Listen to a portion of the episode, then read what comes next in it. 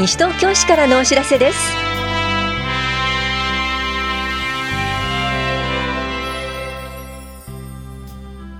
今日は市税国民健康保険料の休日納付相談窓口。小学校就学時健康診断などについてお知らせします。インタビュールームお話は西東京市健康課の西尾博恵さん。テーマは今年も始まります。西東京健康チャレンジ2019です。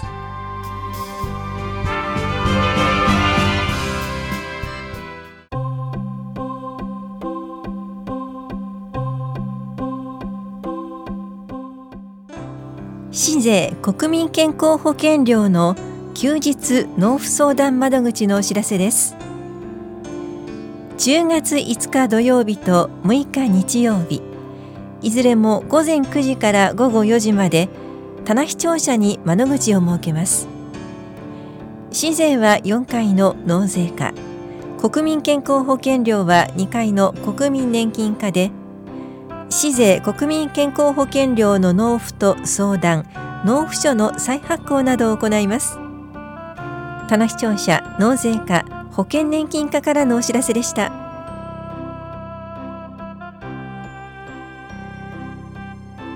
小学校就学時健康診断のお知らせです。来年4月に小学校へ入学するお子さんの健康診断を各小学校で行います。健康診断の通知書は対象のお子さん宛に送付しますが10月9日までに通知書が届かない方都合により当日の健康診断を欠席し他校で受診する方。来年3月までに引っ越しの予定がある方は学校運営課へご連絡ください。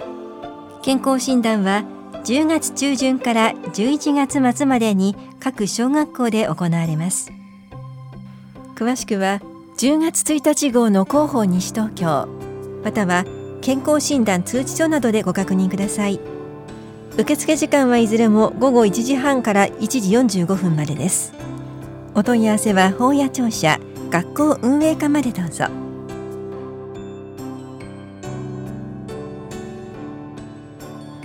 言葉の発達発音などに心配のある子どもの言語訓練相談のお知らせです。5歳から12歳ぐらいのお子さんを対象に言語訓練士による相談を行います。10月16日水曜日午後1時半から5時まで法屋庁舎4階教育支援課で行われます。1人15分程度です。相談ご希望の方は9日までに電話でお申し込みください。お申し込みお問い合わせは教育支援課までどうぞ。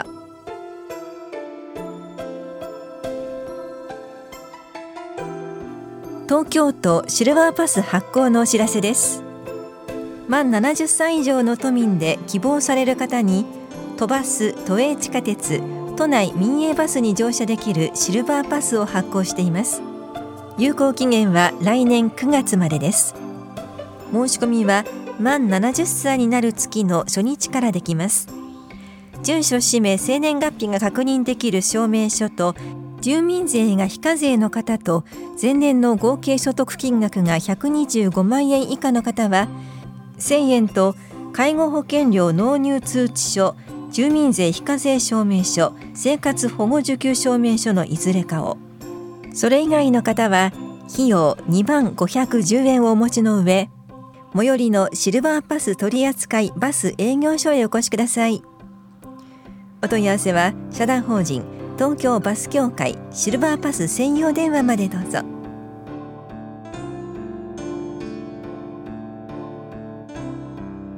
肺がん結核胸部検診のお知らせです。40歳以上の方を対象に胸部レントゲン関節撮影を行います。ただし肺がんなどで治療中の方特定集団検診で胸部レントゲン検査を受けた方は除きます。また痰に血が混じるなど自覚症状がある方は速やかに医療機関を受診することをお勧めします。検診は10月30日までにかけて大谷保健福祉総合センター田梨総合福祉センター下法屋福祉会館藤町福祉会館。新町福祉会館と野党公民館で行われます。時間はいずれも午前9時半から11時半までと午後1時半から3時半までです。実施日と対象地域は10月1日号の広報西東京。5面などでご確認ください。なお対象地域の日程が合わない場合他の日程での受診も可能です。受診ご希望の方は保険証など住所を確認できるものをお持ちの上無地の T シャツを着用の上当日直接会場へお越しください。健康課からのお知らせでした。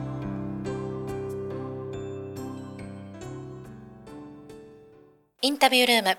お話は西東京市健康課西尾博恵さん。テーマは今年も始まります西東京健康チャレンジ2019担当は近藤直子です。西尾さん西東京健康チャレンジとはどんな授業なんでしょうか？はい。西東京健康チャレンジとは2014年からスタートし今年で6年目になる事業です。小学生以上の方ならどなたでも応募ができます。幅広い市民の方を対象に健康について見直す機会健康づくりを行う機会のきっかけづくりになることを目指した事業です。小学生以上の方ならどなたでもということなんですけどこれまではどんな方々が応募されてるんですか？はい、えっと、小学生の方からご高齢の方まであのたくさんの年代の方にご応募いただきご家族皆さんでご応募いただいたりもしています。それでは具体的にはどんなことをすれば応募ができるんでしょうか？はい、応募するためには2つのことが必要です。まず1つ目は健康診断を受ける。2つ目はご自身で決めた健康目標に14日間取り組むことで応募できます。健康診断を受けるというお話でしたが例えば職場で定期的に受ける健康診断だったりとかあとは歯科検診などでもいいんですか？はい。健康診断の種類は特に指定はしていません。市が行っている特定健康診断若年検診がん検診はもちろん人間ドック職場の健康診断歯科検診などを受診することで応募できます。またすでに健康診断を受けたいただいた方にも応募できます。そしてもう一つの目標を決めて14日間チャレンジ。これは例えばどんなものでしょうか？はい、食事や運動に対して目標を設定する方が多かったです。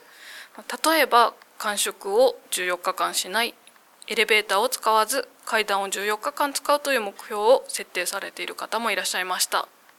応募したらどんなものがもらえるんですか？はい、応募要件を満たし応募いただいた方には抽選で100名の方に GO カードが当たります。また指定のイベントにご参加いただいた方には市内特産物協賛商品が抽選で当たる特別賞への応募ができます。特別賞の商品として具体的には体重計血圧計などの健康家電温浴施設の1日券サッカーグッズ特産品としてはお米野菜ハムジャムお菓子コーヒーなどが当たります特別賞の応募に必要な指定イベントについては市のホームページに掲載してありますのでご確認ください。いろいろと景品があるんですね。これは皆さんにぜひご応募いただきたいと思います。改めて西東京健康チャレンジ2019応募について、えー、詳しく教えてください。はい、応募は現在受付中となっております。締め切りは2020年1月15日までです。申し込み方法は3つあります。1つ目が郵送。パンフレットについているハガキを切り取る。または通常のハガキにあのお名前と記入してご応募ください。2つ目が電子申請。これインターネットからの応募ができます。3つ目が窓口。棚視聴者1階。情報公開コーナー。法屋庁舎は法屋保健福祉総合センター4階健康課からお申し込みができます。それでは西尾さん最後にラジオをお聞きの皆さんへ一言お願いいたします。はい。今年は市内特産物協賛商品など豪華商品が当たる特別賞も用意しております。パワーアップした西東京健康チャレンジにぜひたくさんのご応募お待ちしております。ありがとうございます。インタビュールームテーマは今年も始まります西東京健康チャレンジ2019お話は西東京市健康課西尾博恵さんでした。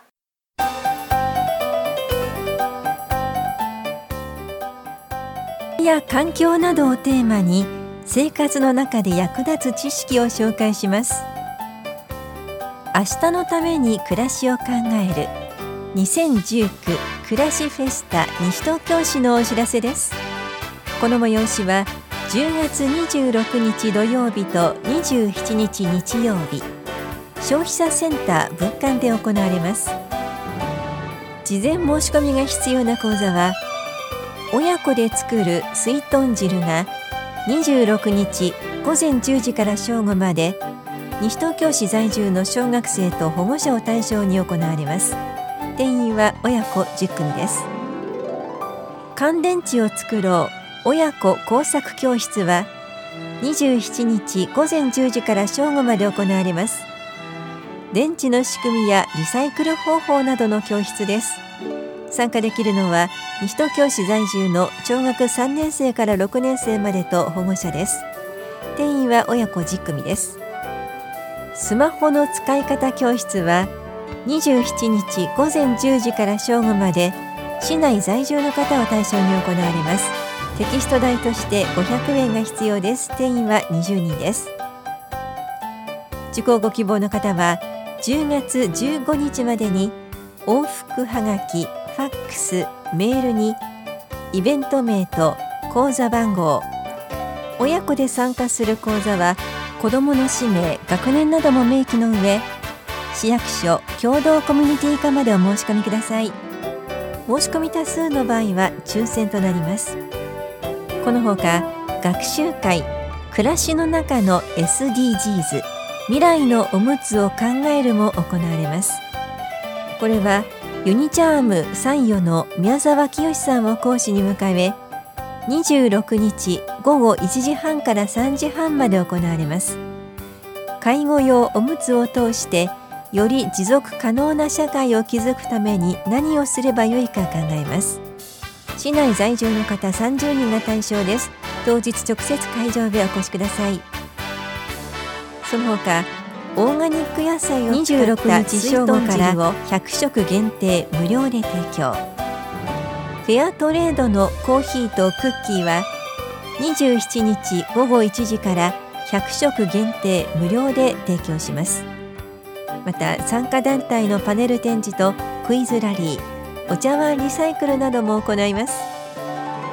お問い合わせは共同コミュニティ課までどうぞ。